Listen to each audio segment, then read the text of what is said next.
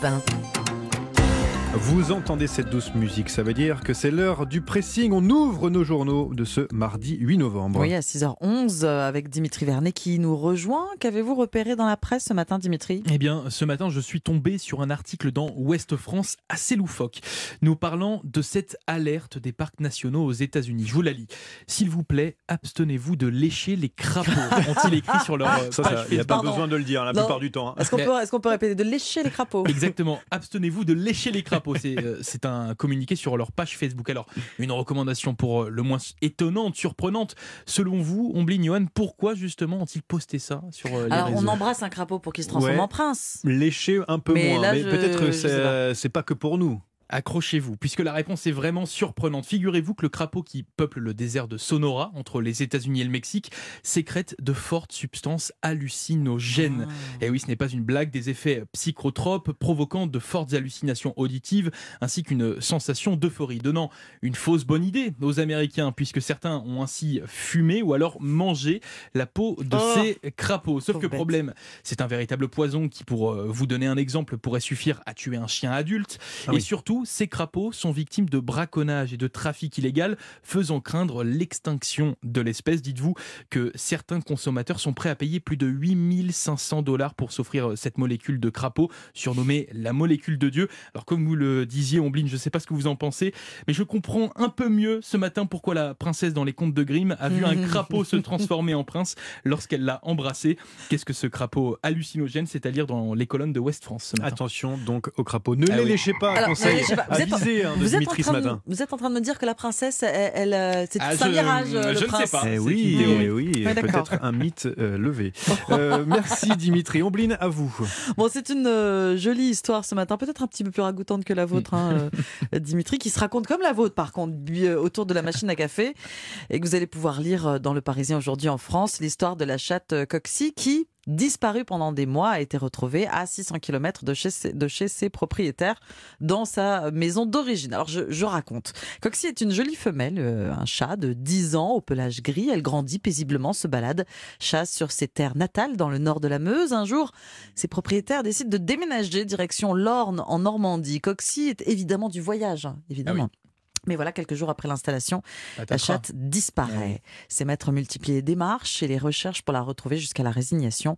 Coxie est introuvable. Ah. Coxie est introuvable Eh jusqu'au oui. jour où elle est repérée, prostrée sous une voiture à 600 km de la Normandie. oui, oui. Coxie Ah oui, est Quel retournée. trip. Elle est retournée dans la Meuse, sur la Ah commune de son vétérinaire d'ailleurs. Il faut croire que la Normandie n'était pas à son goût. L'animal est, est bien sûr très faible, hein, ne pèse plus que 1 kg. Remise sur pattes, elle est renvoyée chez ses propriétaires en Normandie, bichonnée, remplumée. Elle ne fait aujourd'hui que manger et elle dort désormais avec le chien dans le panier. C'est une belle histoire. Ce chat qui euh, euh, est retrouvé, ça met toujours du baume au cœur comparé au nombre très important d'animaux qui disparaissent. L'article est d'ailleurs accompagné d'un petit encart sur cette capacité du chat à retrouver son chemin. Bah oui, c'est ça. C'est 600 fou. km et revenir. à surtout, initial, ah oui, Le chat fait du stop, euh, Non, je sais pas, c'est incroyable. un chemin qu'il n'a jamais parcouru, bah qui oui, plus c'est est. qui est incroyable. un chemin qu'il connaît, il y a des, euh, des signes, il repère bien, un chat a une très bonne vision.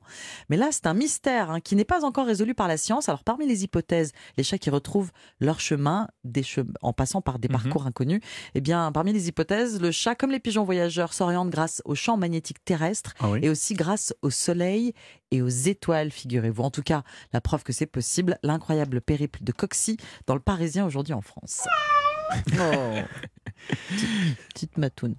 Mon cher euh, Johan, c'est à vous. Oui, alors moi j'ai une idée euh, sortie euh, ce matin pour les, les prochains jours hein, que nous donne le journal La Provence. Un tout nouveau restaurant ouvre le 15 novembre prochain. Il est plutôt atypique.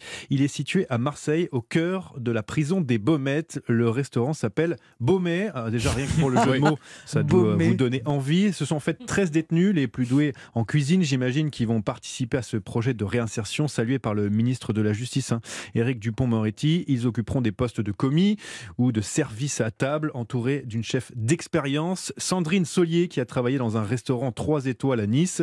Au menu, bien sûr, on est à Marseille, les saveurs méditerranéennes. Et comptez par contre 35 euros pour le menu. Et il y a aussi un protocole bien strict pour y aller. Il faut d'abord s'enregistrer en ligne sur le site des Baumets.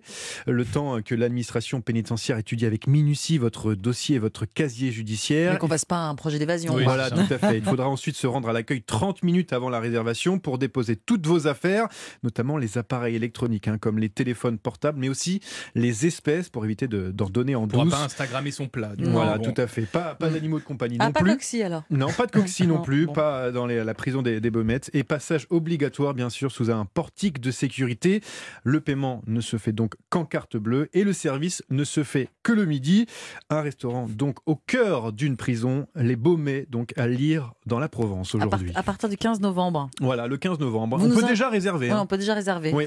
Oui, Alba, ah, on y- vous connaissez Alban? Bah écoutez, ça me rappelle un projet que Thierry Marx avait lancé à Fleury-Mérogis, Ah. exactement Ah oui. le même principe avec les détenus, euh, une formation cuisine Mm. euh, pour la réinsertion, c'était super. C'est un très très beau projet. hein. 35 euros. Donc, Donc, il faut euh, juste réserver en ligne. Voilà, réserver en ligne un petit peu en avance et bien sûr éviter de, de prendre des Vous objets contendants dans Johan. les poches Ouais. pour y aller.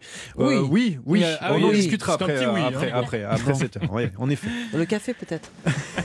Merci beaucoup Johan, merci Dimitri, c'était le pressing. On se retrouve dans un instant avec la partition sur Europe 1.